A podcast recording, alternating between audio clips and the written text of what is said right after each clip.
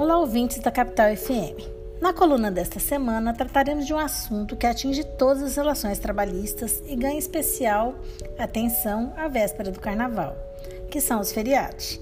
Os feriados civis e religiosos são determinados por lei, seja federal, estadual ou municipal. São feriados nacionais, por exemplo, o dia 1 de maio, Dia do Trabalhador, o dia 7 de setembro, Independência do Brasil, e 12 de outubro, Nossa Senhora dentre outros previstos em leis federais. Como exemplo de feriado municipal, podemos citar o dia do aniversário da capital, aqui de Cuiabá, dia 8 de abril.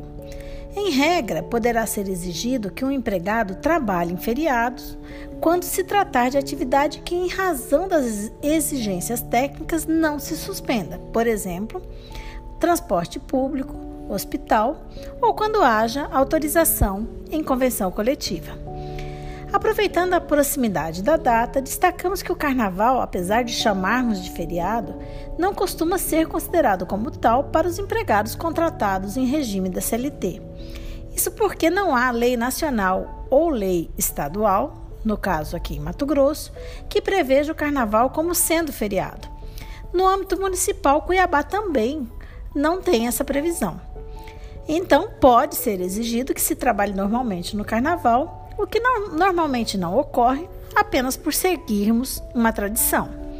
Em regra, o empregado que trabalhar em um feriado poderá usufruir de folga extra na semana subsequente como forma de compensação, ou, se não houver a folga compensatória, receber em dobro o valor desse dia trabalhado. Entretanto, algumas situações surgiram com a reforma trabalhista acerca desse assunto.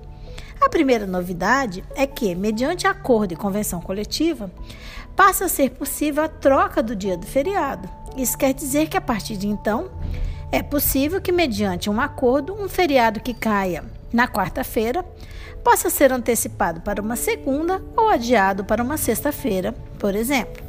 Outra novidade é que, com a possibilidade de compensação de jornada por um acordo individual, para os casos em que o empregado tiver este acordo com o empregador, pode ser que ele trabalhe em um feriado e fique com os créditos das horas contadas de forma simples para usufruir posteriormente.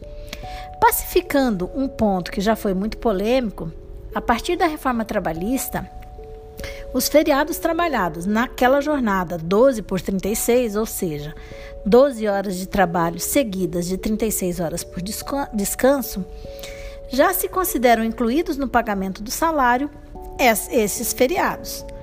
Isso quer dizer que para quem trabalha no regime de 12 por 36, não haverá o direito de receber em dobro o feriado é, trabalhado e nem de gozar folga compensatória. Por fim, o último ponto de destaque que trazemos é que a partir da reforma trabalhista passou a ser vedado o início das férias no período de dois dias que antecede um feriado. Ou seja, as férias, por exemplo, não poderão se iniciar no dia 6 de setembro, que é véspera de 7 de setembro, ou 11 de outubro, que é véspera de 12 de outubro, tá? Dias anteriores, portanto, a feriados nacionais. Por hoje é só. Este foi um comentário elaborado por mim, Carla Leal e Fernanda Cansado, membros do grupo de pesquisa sobre o meio ambiente de trabalho da UFMT, o GPMAT. Até a próxima terça e muito obrigada pela atenção.